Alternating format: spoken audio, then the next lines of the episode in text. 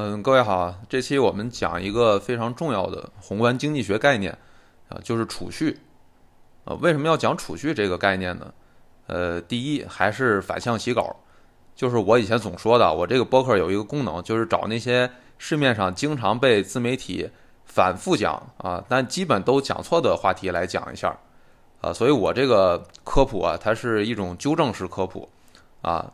呃，没的可纠正的我都不科普啊，就是得有可以被纠正的东西，我可能会来科普一下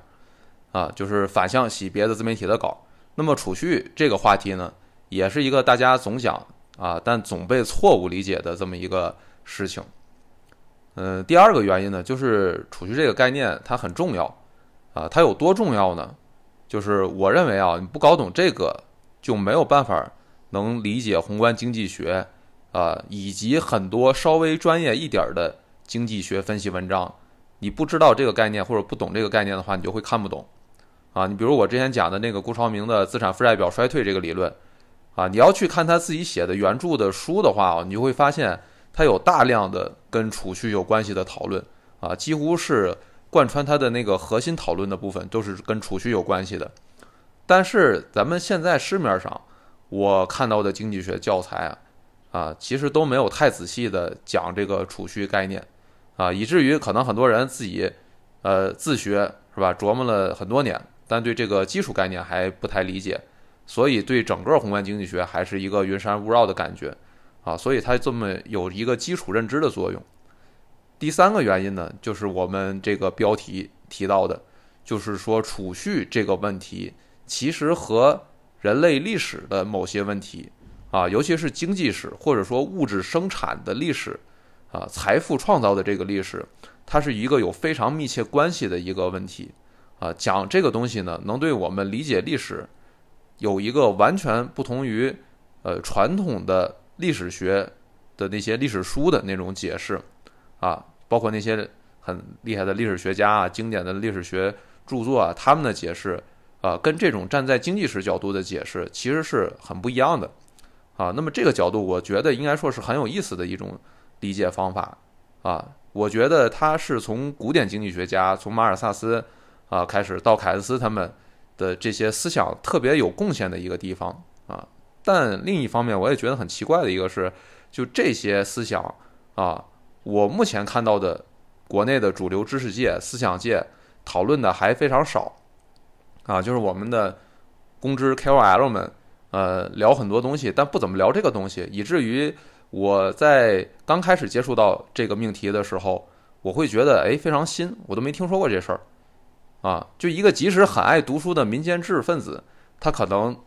都一直接触不到这个命题。我也不知道这是为啥啊。呃，有可能是因为我们国内这种长期占据公共话语权的这个主流知识分子啊，都不太懂经济学啊，可能跟这个有关系。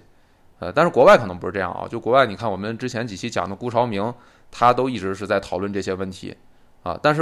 我们国内目前还没有太多讨论这个问题的，以至于顾朝明那个理论在我们国内一下子就感觉哎特别新颖啊，就很流行啊。就我们国内目前没有太多能把经济学专业跟公共表达能力结合的特别好的 KOL 啊，这是我感觉可能一个问题的原因吧啊。有把法学和公共能力表达结合好的，对吧？也有把哲学跟公共能力表达结合好的。对吧？大家都知道是哪些知识分子啊？但是我们国家的很多经济学大师，我觉得有一个特点，就是我们这个国家的经济学大师好像很多是在政府部门里面工作，啊，都是从事实践工作的，就可能不太方便当公知分子吧？啊，呃，好，那就基于以上这三个原因呢，我们这一期啊，就是要好好讲一讲储蓄这个话题啊。那么我们现在就开始讲第一个问题吧。啊，就是市面上对储蓄的错误理解是什么？啊，就是对储蓄的这个错误理解。啊，其实最大的一个错误理解呢，就是把储蓄跟存钱两件事混在一块儿了。啊，这也是很多自媒体在提到储蓄这个事儿的时候，他不加区分。其实储蓄不是存钱，啊，不是把钱存到银行里，啊，或者说你把钱存到家里。啊，这个行为这不叫储蓄，啊，储蓄是一个经济学概念，甚至我们可以说它是一个思想概念啊。储蓄，呃，从字面上来说，呃，从大家的普遍定义来说，它是指我们的收入当中没有被用于消费的部分啊。注意这句话，我们的收入当中没有被用于消费的部分。这句话里的每个词儿都不能用我们的自然语言、日常语言去理解。收入这个词儿不是我们赚的工资啊，也不是我们呃买彩票就是发的财之类的，这就不是指这些东西啊啊，不是指这个啊。消费也不是说我们花钱去买个手机、买个电视，这个消费这个行为都不是这个意思啊啊，这些都是呃宏观经济学的专有名词啊。就不要做自然语言的理解，呃，那我们怎么理解呢？我这里呃还是引用一个我经常提到的，就是古典二分法的理解方式。什么是古典二分法？就是把名义变量跟实际变量分开，名义变量就是考虑货币的，实际变量就是不考虑货币的，啊，这叫古典二分法。啊，那我们知道，货币只是我们为了方便交易和经济行为的一个工具，我们最终是以实际变量为目的的。啊，就是你拿着钱，你拿着钞票，那东西没用。你是因为最后能拿着钱买到东西，那个东西才是有用的，对吧？你能买到吃的，买到喝的，是吧？啊，买到实实在在的物质财富，那个有用。啊，你那个钞票放家里，你看着它乐，那个没有用，对吧？所以呢，呃，古典二分法就是提出了，就是要把货币跟没有货币两个分开想象。其实很多经济学问题，就是我们只要。把货币去掉，就我们就想象没有货币的世界，很多东西可能会很方便的理解。那么，这里这个储蓄，我们也用这个方式去理解。那么，我们现在可以设想，如果没有货币的话，啊，一个社会的收入是什么？收入是什么？收入就不是你赚的那点钱了，不是给你发的钞票工资了，啊，一个社会的总的收入其实就是相当于所有人生产出来的总的产品，啊。这个收入实际上就是一个生产出来的总的产品，比如说今年生产了一千斤大米，整个经济体生产了一千斤大米，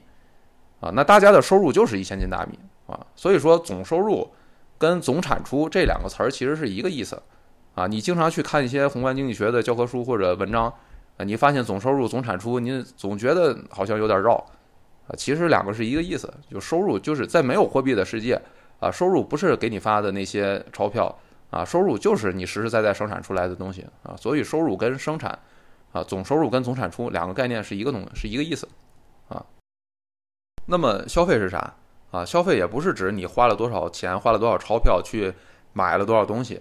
啊，而是指我们整个生社会生产出来多少消费品，啊，是生产的消费品，比如说一百斤大米，但是注意这个消费品它是一个人为定义的概念啊，比如说你生产了一百斤大米。如果你最后吃了七百斤，那这七百斤就是消费品了，啊，就是生产出来的被消费掉了啊，掉了的这么一个东西就叫消费品，啊，就是呃，比如在大米，我们就可以把它呃理定义成呃被人吃掉了，这个就叫呃消费品，啊，然后呢，你比如说一百斤大米吃吃了七百斤对吧？还剩下三百斤留仓库里了，啊，留三百斤在仓库里的。那个东西，就是我们经济学当中所说的储蓄了，啊，呃，注意啊，这里面我用的是一个比较极端的简化的例子啊，就我省去了所有的货币跟交易的环节，啊，因为主要是我觉得啊，一旦加入货币和交易之后，它会变得特别绕，啊，但是原理是一样的，原理是不变的，啊，就我们最终的目的都是去，呃，讨论这些实物的财富的变化。啊，所以我这里直接用一个极端简化省略的一个模型啊，就把这货币交易所有全去掉了啊。当然，大家如果自己有兴趣的话，也可以自己去做一个带有货币跟交易的啊，更接近现实的一个思想实验啊，那个可以更助于你理解。呃，那么我们刚才举完这个例子，大家就会发现，即使世界上没货币，没有存钱这回事儿啊。经济学当中的储蓄概念照样是在世界上存在的，啊，所以我们说它就是一个思想概念，啊，储蓄的定义，啊，最广泛被接受的定义就是收入当中未被用于消费的部分。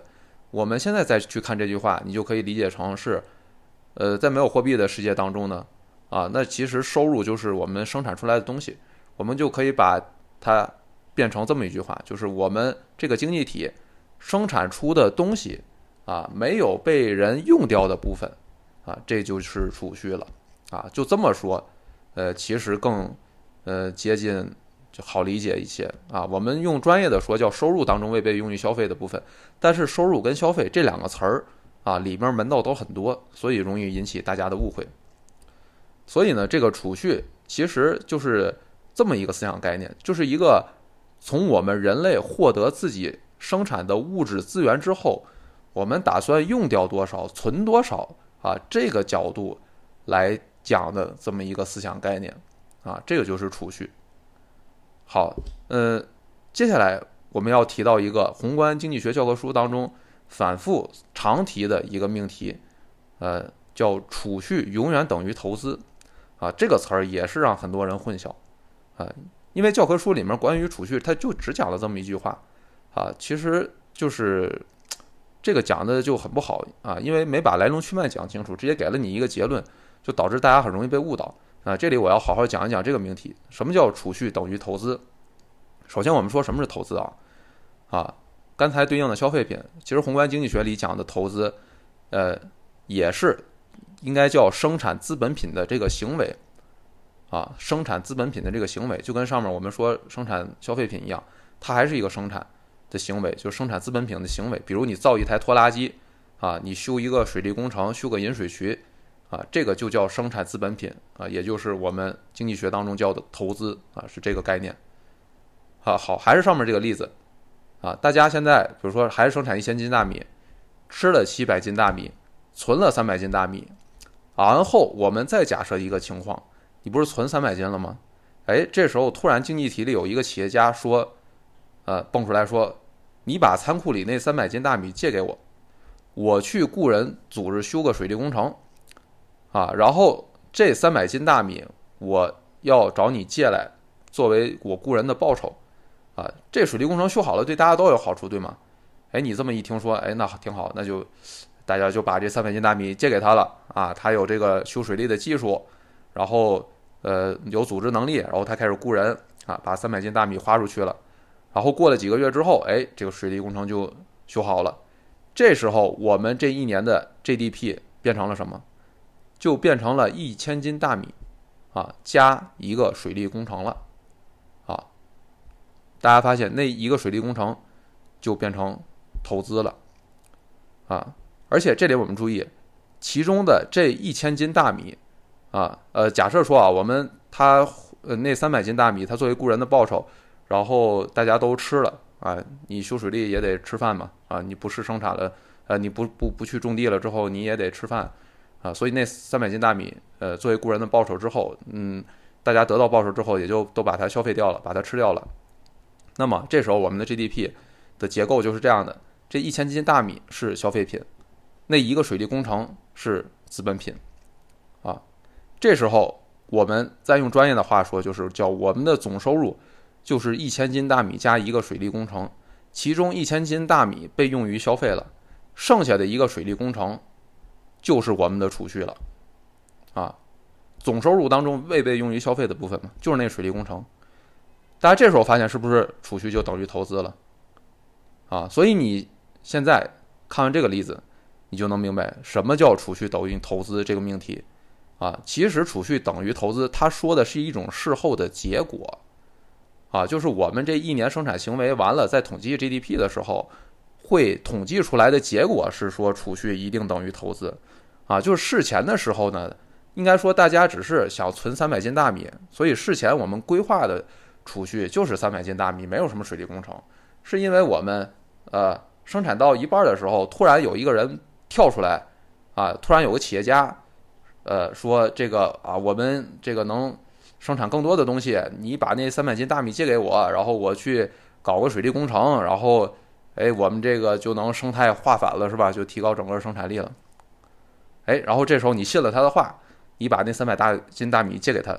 然后他最后真造出一个水利工程来了。这时候你本来想储蓄的只是三百斤大米，但是这个中间因为跳出来一个。企业家跟你讲生态化反，你这三百斤大米就不存了，你就改主意了，啊，你就变成把三百斤大米借给企业家去生产新的东西了，这个过程其实就是我们经济学当中所说的，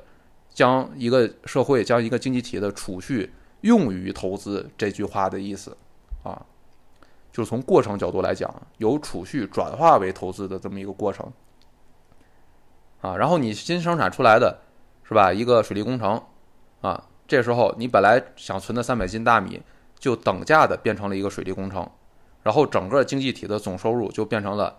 一千斤大米加一个水利工程，然后一千斤大米被消费掉了，剩下的一个水利工程，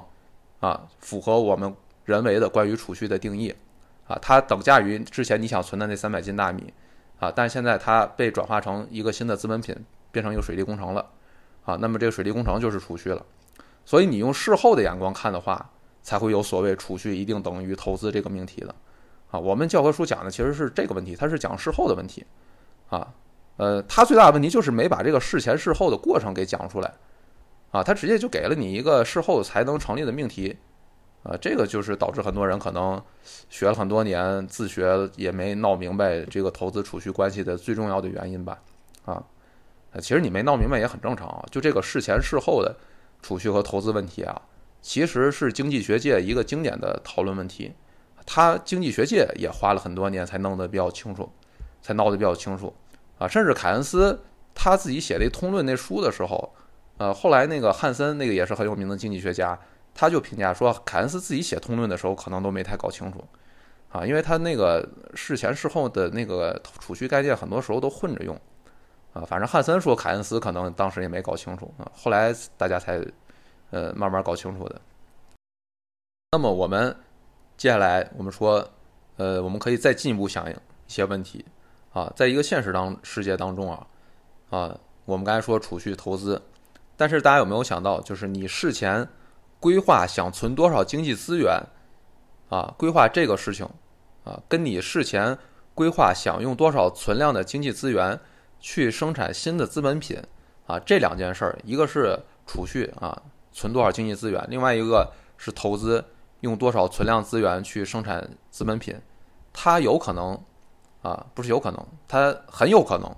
是两拨人干的事儿，啊，比如我们这个例子，你生产大米的肯定是农民，对吧？啊，你中间突然蹦出来个企业家啊，说要生产这个水利工程，那是，嗯，那是一个呃，就是另外的一个人啊，或者说另外的一群人吧，啊，一群企业家，啊，反正就是两拨人，嗯，但是这个我们要琢磨一下，事前的时候。存东西的人是一拨人，啊，投资的人是另外一拨人，两拨人都在独立规划琢磨自己的计划，他有没有可能啊？或者说他怎么就可能最后一定整整好好的就能相等呢？啊，比如说现在说啊，还是有个企业家想修个水利工程，得用三百斤大米，但这时候农民那边他生产了一千斤大米，他现在说。我不存三百斤啊，我只存两百斤啊，但就是我剩下八百斤我全吃了啊，反正你企业家也没提前跟我说嘛啊，我我这个就是我自己独立规划的啊，那我今年多吃点，我就把剩下八百斤全吃了，只剩两百斤了，那你这两百斤不够修一个水利工程的，那这时候企业家就没有足够的能借出来的储蓄去进行投资了啊，这个时候怎么办？大家想想会发生现什么现象呢？啊，其实很简单，那就生产不出来水利工程了呗，那就没那个水利工程得投资了，啊，那么这时候大家想想，没有水利工程了，那这个时候我们最终事后的储蓄还等不等于投资呢？啊，只有两百斤大米的储蓄了，啊，没有人投资了，啊，没有人投资生产新的资本品了，那怎么办？那我告诉大家，储蓄还是会等于投资。为什么？因为我们发明了存货投资这个概念。现在虽然没有水利工程了，但是啊，有两百斤存下来的大米，对吧？啊，现在我们直接把这两百斤大米定义成叫存货投资，就是我们硬生生的把它定义成了资本品啊。所以这个时候储蓄是两百斤大米，投资我们给它定义成存货投资之后，这两百斤大米也成了投资了。所以最终还是储蓄等于投资啊。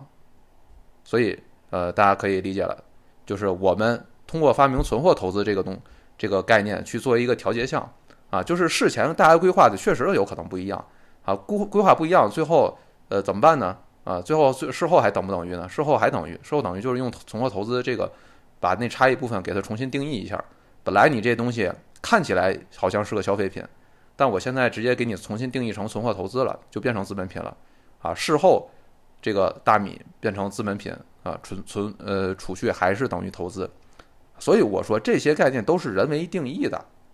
我们一定要分清楚，我们人为定义的是哪些概念啊，然后。我们想把它作为一种思想概念的概念是哪个？啊，就是储蓄，它既有思想概念的成分，它在具体统计的时候也有一个很明确的定义。啊，投资、消费都是这样的，啊，所以我们一定要区分。就这些东西很难被人理解的一个原因，其实就是它们同时蕴含了思想的这种很泛化的、抽象的呃层面的意思。也蕴含了一些非常具体的怎么去统计他们的这种很具象的定义，啊，所以这个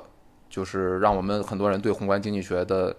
很多词儿啊很难理解的一个可能原因吧，啊，呃，那我们站在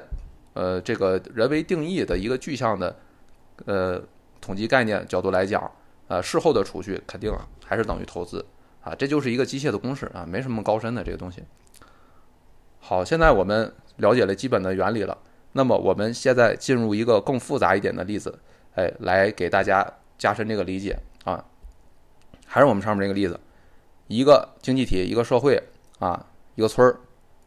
现在大家说事前他计划要生产一千斤大米，然后自己吃七百斤，然后存三百斤啊，这是农民们在事前计划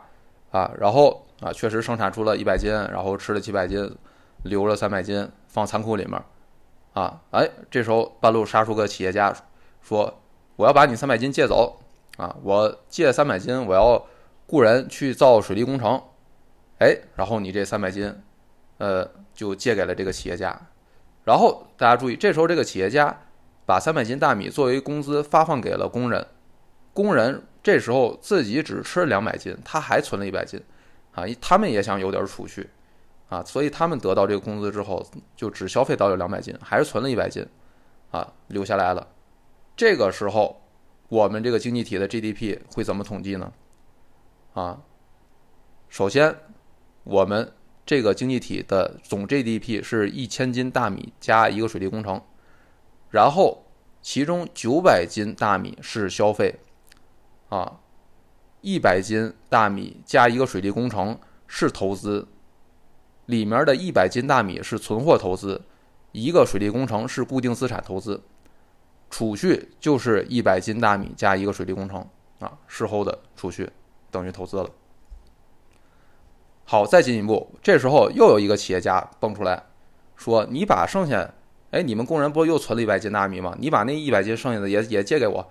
啊，我这时候，哎，我还能生产一个拖拉机，哎，我会搞拖拉机，我会造拖拉机，我生产拖拉机，哎，跟这水利工程，咱们又可以生态化粉，又能对经济更好，啊，长远来看，那你把一百斤大米借给我，我去生产拖拉机去了，啊，好，大家把一百斤大米借给他了，然后他也确实雇人，然后又修了一个，呃，造了一个拖拉机出来，啊，然后这次作为工资发放的一百斤大米就。彻底的被大家都吃掉了，啊，那这个呃经济体的 GDP 是什么样呢？那就是一千斤大米加一个拖拉机加一个水水利工程，其中一千斤大米是消费品，啊，一个拖拉机加一个水利工程是投资，啊，储蓄也是一个拖拉机加一个水利工程，啊，基本就是这么，你一步一步推演下去，你就都能。大家注意啊，那个存大米的仓库。还有把存的大米借给别人、借给企业家的这个过程，其实大家应该能想到，就是类似于我们现在，呃，经济当中银行啊这个功能，就是金融中介这个功能啊。当然这里我不引入银行，我还是呃假设就不存在什么货币交易、银行这些乱七八糟啊，我还是还原成最简单、最原始的模型啊。那么在这一步一步的生产过程当中，大家就可以发现到，是吧？每一轮生产活动结束后，你没有被消费掉的东西，也就是你的那些储蓄，它其实都可以用作闲置的经济资源，去投入到下一轮新的生产活动当中，是不是？这其实是储蓄这个词儿真正的啊最重要的一个思想内涵啊，它是发明出来泛指我们生产出的那些财富里面那些经济资源里面没有被大家用掉、没有消费掉、存下来的东西，而存它的目的不是为了存着啊，不是埋地底下就不管了，存它是希望让它以后发挥作用啊，你要么在以后被消费掉啊，以后被吃掉。啊，你也可以把它作为生产新的物质资源的一个呃投入的成本，啊，这个就是储蓄这个概念很关键的一个内涵，啊，储蓄作为一个思想概念，它其实是抽象的，它就是泛指我们人类在将来为了满足我们的各种经济需求而存下来的资源，啊，所以你说，如果你把一一百斤大米你埋地底下，你永永远不拿出来了。这还叫储蓄吗？啊，这个从思想概念上来说就不叫储蓄了，啊，这个就叫浪费了。呃，好，那么关于储蓄这个概念我们就讲完了，啊，我们说它就是我们人类存下来的经济资源啊，未来可以干很多事情啊，这就是储蓄啊。我们从思想角度就可以这么理解。呃，那么关于储蓄、收入、投资这些呃概念，它更加详细和系统的解释。呃，在我讲的那个宏观课里面有啊，感兴趣的可以去报名听。好，那我们现在呃要基于我们已经理解的这个储蓄这个思想概念啊，去讨论人类的经济史的一些核心的问题。呃，这个核心的问题呢，起源于凯恩斯在他那本名著啊《通论》那本书里面的一段话啊，他这段话是这么说的，就是他认为在整个人类历史当中，储蓄倾向。大于投资诱导是一个长期趋势，而这是人类在物质财富生产过程中最大的问题，啊，就是储蓄倾向大于投资诱导，啊，这句话什么意思呢？啊，我们可以做一个呃简化的理解，其实就是说，大家的本性是喜欢多存钱啊，或者说多存物质资源，但不喜欢多干活儿。啊，我们现在再回顾一下我们之前讲储蓄的那个一千斤大米的这个例子啊，那个例子里其实是一个很完美的例子，因为我们讲到最后会发现每一轮生产活动啊，那个储蓄啊都被借走了，都有企业家蹦出来，而且大家都愿意把这个储蓄借给企业家，啊，不怕他卷钱跑了，啊，每一轮活动，每一轮生产活动，啊，储蓄。的所有的经济资源都被用于新的投资了，对吧？你第一轮存下的三百斤大米，是吧？用于借水利借借走修水利了。第二轮存下的一百斤大米，你又呃用于生产新的拖拉机了，啊，这个储蓄利用的效率就非常高。但现实当中，我们想想，有可能做到这么高的效率吗？不可能的，社会不可能这么运运作的，对吧？你有没有人借钱？那不一定。对吧？你借钱投资那个人，他不是得承担风险吗？对吧？他难道不怕赔钱吗？啊，有钱借给他，他就敢借吗？对吧？啊，这是现实当中存在的事儿。啊，现实当中其实就是大家预期很高、脑子很热的时候，啊，才敢多借钱，啊，觉得能赚钱、能回本才会这么干。你如果现在整体经济形势都不好，什么东西都卖没卖出去，卖不出去。大家预期特别悲悲观，其实这个时候就没人敢借钱了，啊，所谓借钱投资还原回没有货币的世界，那其实就是有没有人敢借走大家存下来的经济资源，用于新的生产活动。啊，这个就是凯斯所说的投资诱导。啊，投资诱导就是生产新的资本品的诱导，但是投资诱导很多时候都是不够的，啊。我们刚才说了，现实当中能导致投资诱导不够的原因太多了，对吧？你凭直觉，你没学过经济学，你都能想象出；你有工作经验，你就能想象出很多来，对吧？比如说我们刚才说那个大部分产品卖不出去，啊，那谁敢投资呢？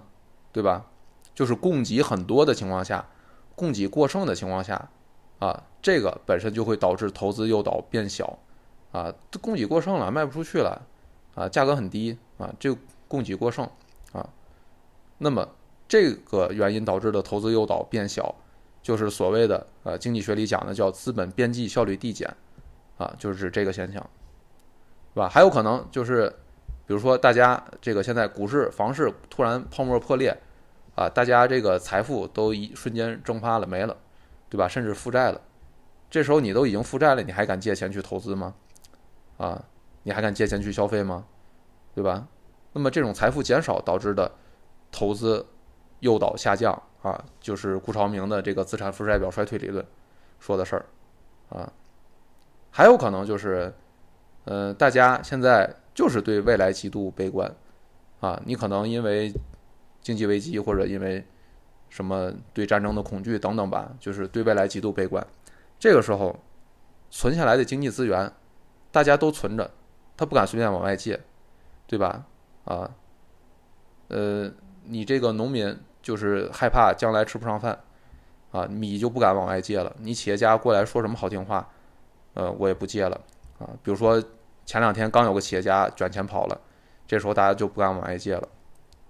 对吧？或者说你得给我一个极高的利率，我才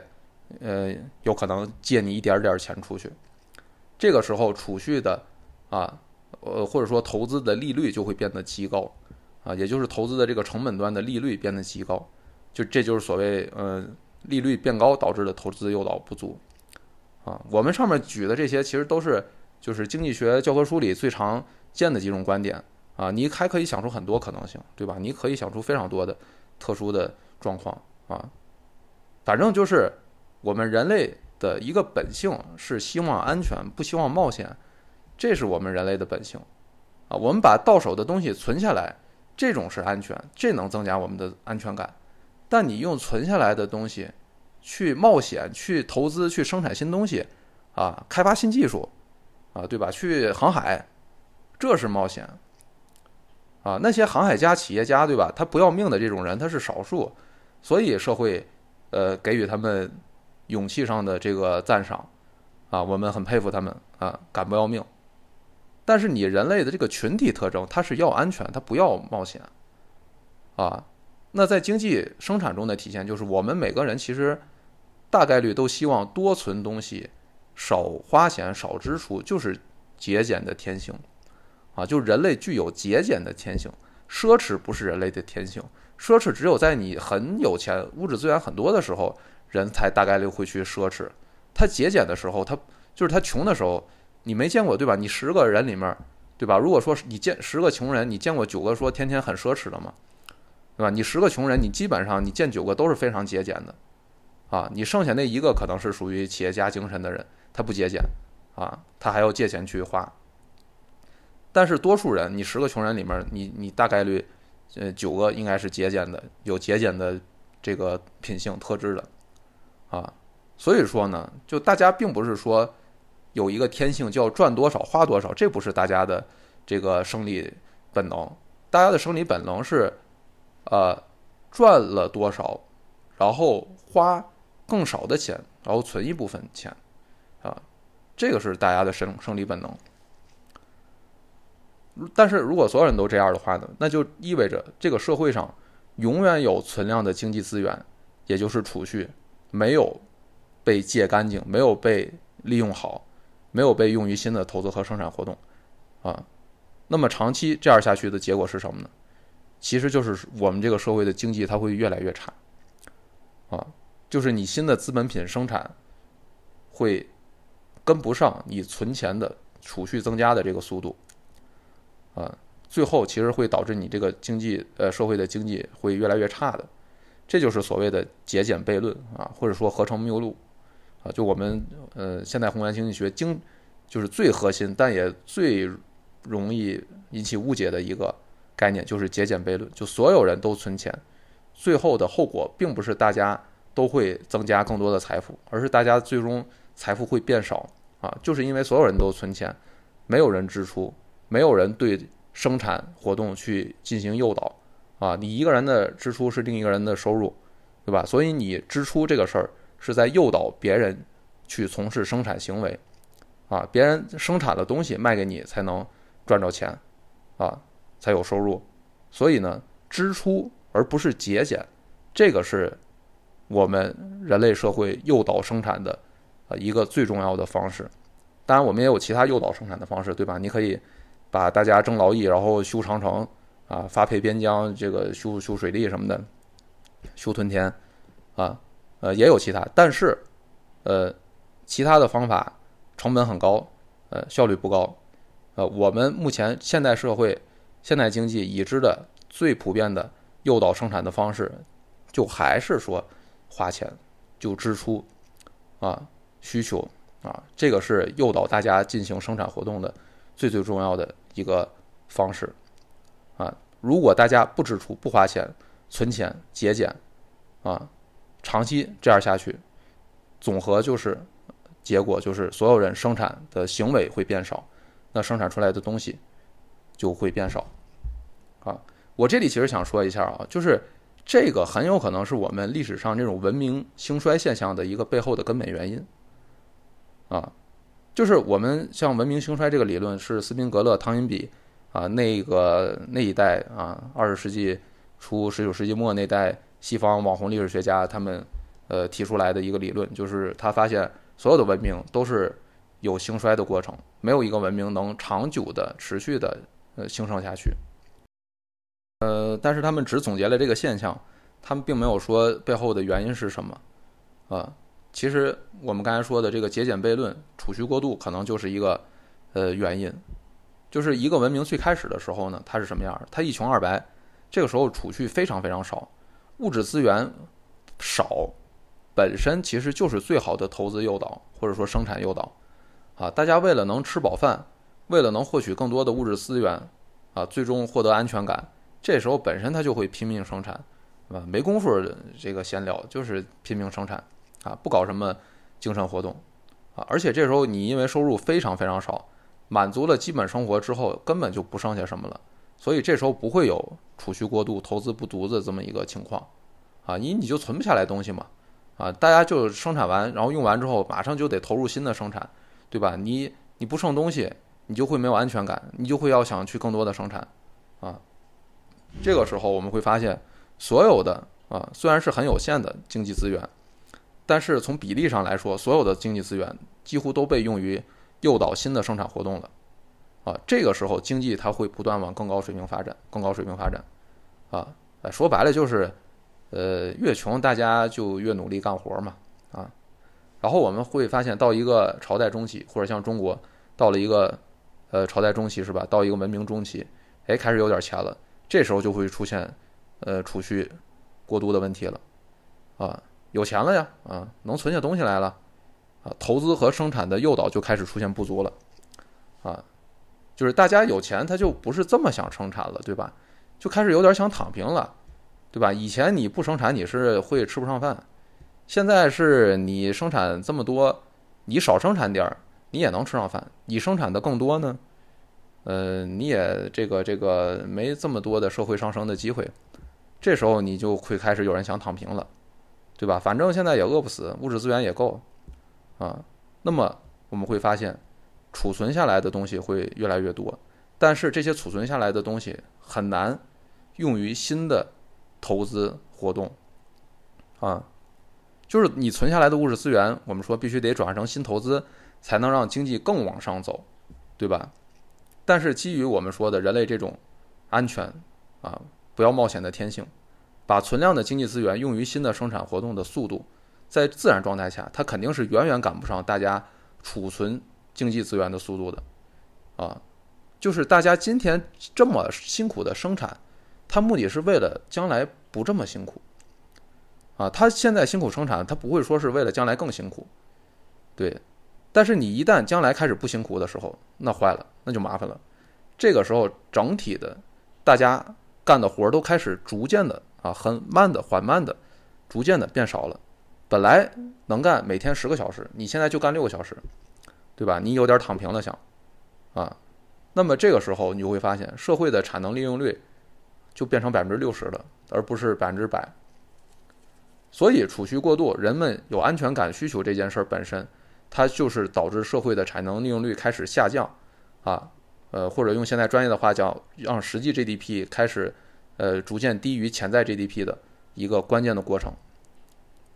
但是这时候我们注意啊，就这时候，呃，你可能产能利用率低了一点儿，但你还不至于说经济倒退。就这个时候，你可能是一个类似高水平均衡的状态，可能是，啊，就是因为你可能你现在生产少生产点儿，因为你存量的经济资源已经很多了，资本品很多了，啊，你是产能利用率百分之六十，可能就跟你过去天天产能利用率百分百的那种加班加点干活的那种状态下，能生产出的东西差不多，啊，就每年生产的东西一样，GDP 零增长，啊，第一个经济差的阶段，并不是说。就直接就衰落了，而是说可能进入到一个 GDP 零增长或者极小增长的这么一个状态，啊，然后到了下一个阶段，更麻烦的事儿可能就出来了，啊，就是因为大家生产活动变少了，对吧？生产活动变少，其实有一个最麻烦的一个长期后果，就是这个社会的生产技术有可能开始倒退。比如说你一个水利工程，对吧？你修二十年就修好了，然后你修好之后，这东西能用两百年，那接下来会什么情况？接下来你这两百年可能就没人再去修水利了，没这需求了。那么两百年之后，会修水利的人都死了，生产技术开始出现被遗忘了的现象，就是越来越少的人懂技术了，越来越少的人懂技术，这个就非常麻烦，这个就意味着这个社会的潜在 GDP，这个社会的产能啊开始往后退了。就假设说，你以后如果突然遇到什么大的问题，你就算想再努力的去生产，你会发现懂技术的人变得很少了。这时候你想生产，你想加班加点干活，你短期内你都干不出来，你都生产不出来。那么这个时候才是整个社会长期生产力开始走下坡路的这么一个过程，就到了再到了这么一个阶段，啊，接下来文明可能就是要进入到一个衰落的状态了。啊，所以到这儿我们就可以发现这个问题啊，就是人类天生的这种储蓄倾向，最后它就是会导致大家的生产活动变少，这个时候可能就是我们看到治乱循环的这个现象就出来了啊，朝代前半段往上走，后半段往下走，就是这么一个治乱循环这么一个现象，啊，这个凯恩斯的啊，或者说现在宏观经济学的这套逻辑，我觉得可能是我目前为止。啊，看到的最有解释力的对文明兴衰现象解读的一个逻辑了，啊，反倒是我过去看的很多那种历史学界啊写的那些东西，我觉得对文明兴衰没什么可解读的，呃，就是解读的都不怎么样，都不是很能说服人，啊，那么我们再说最后一个问题，就是储蓄过度这个现象，它既然是人类根植于人类本性的这么一种心理倾向。啊，那这个东西怎么去解决呢？啊，在凯恩斯之前啊，就是没人，其实没人想到这个事儿，呃，或者说有人想到吧，但没有人系统总结过，啊，所以就更没有人说系统的提出解决过方法了。但是，一些偶然的因素可能会解决这个储蓄过度的问题，比如说战争，最典型的，啊，战争会摧毁或者说消耗掉一个社会的大部分储蓄，啊，这个时候储蓄没有了。大家又得拼命生产了，啊，产能利用率不足的问题可能就会被解决，啊，失业也变少了，啊，是吧？大家注意力都被这个更大的灾难吸引了，还会变得更团结。这时候你会发现，哎，储蓄过度导致了很多社会问题，好像打个仗就能被解决。这个就是我们过去的政治家，其实很多时候他凭直觉发现了这个原理，啊，就是他们虽然没有哪个政治家说系统总结出了说打仗能解决经济危机，或者说打仗。呃，能解决这个失业问题，但是很多政治家他到了统治者那个位置上，他隐约的就会感觉到，哎，好像打仗能解决很多我们现在面临的问题。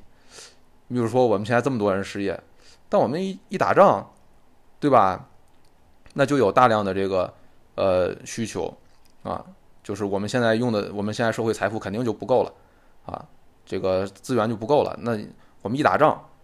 那这个新的需求就迸发出来，然后整个社会这个就得加加紧生产啊，那些失业的人就能找着工作了啊。如果你成为统治者那天，你搞不好可能就会呃有这种感觉了，就是你直觉就会觉得，怎么好像想了各种办法，好像就剩下打仗跟这个殖民地扩张是解决问题的最好方法了呢？啊，大家如果去玩玩那个文明那个游戏，应该就能有一些感受啊。如果你站在统治者视角的话，你想的事儿可能很多跟你站在这个呃老百姓的视角就会不一样了。嗯，那就更别说我们二十世纪之后看到的很多战争都是呃新技术研发的一个特别强的动力啊，这个现象就更不用多说了啊，这么多新技术，对吧？都在战争时期，就大家拼命的，因为恐惧感，是吧？啊，得保命啊，就加紧研究啊，对经济的长期发展就有更多的好处啊。所以呢，我们说过去的政治家，他可能是凭直觉的发现了。靠政治和殖民能解决很多让他焦头烂额的问题，然后等到了凯恩斯他们这一代啊，他终于是系统总结出来了啊，他不仅发现了，他还系统总结出来了这一块的人类社会的秘密啊，也就是说节俭悖论、过度储蓄这些问题会引起整个社会生产的退步的这么一个规律啊，就这个其实我觉得是人类就是这么千年以来。绝对是能排上名的一个发现啊，啊，它绝对是一个相对论牛顿力学级别的伟大发现，呃，但比较可惜的是，到今天为止，呃，真能看懂的人还不太多，嗯，就是相对论牛顿力学这个东西啊，尤其相对论，虽然大家不懂，但是能用相对论的理论去做一些，呃，能有产生实际效果的事儿。也很容易就，呃，取得大家的信服。但是这个凯恩斯这套东西呢，它反馈链路很长，它可能得几年时间啊，甚至嗯，提高潜在 GDP 要需要十年以上的时间，反馈链路太长了啊，所以导致可能就效果没法这么明显的给你扔到你脸上。我觉得这个有可能是大家到目前为止还对凯恩斯的很多东西有质疑的一个很重要的原因。就很多人还是觉得。政府刺激不对，政就天生的觉得政府刺激不对。其实也这也是出于一种人类天生的节俭本能，他就觉得政府就花这么多钱，他看着就心疼啊，他看着就浪费，他就难受啊。所以到今天为止，虽然凯恩斯已经发现了这个秘密，而且总结出来了，但是还是在不断的遭到大量的呃人的反对啊。那么其实我们可以这么说啊，就是。凯恩斯他的贡献，他不仅说是总结了这个东西，提出了这么一个解决方法，他更重要的其实是，他这种解决方法，他本质上是在提一个如何在不打仗的情况下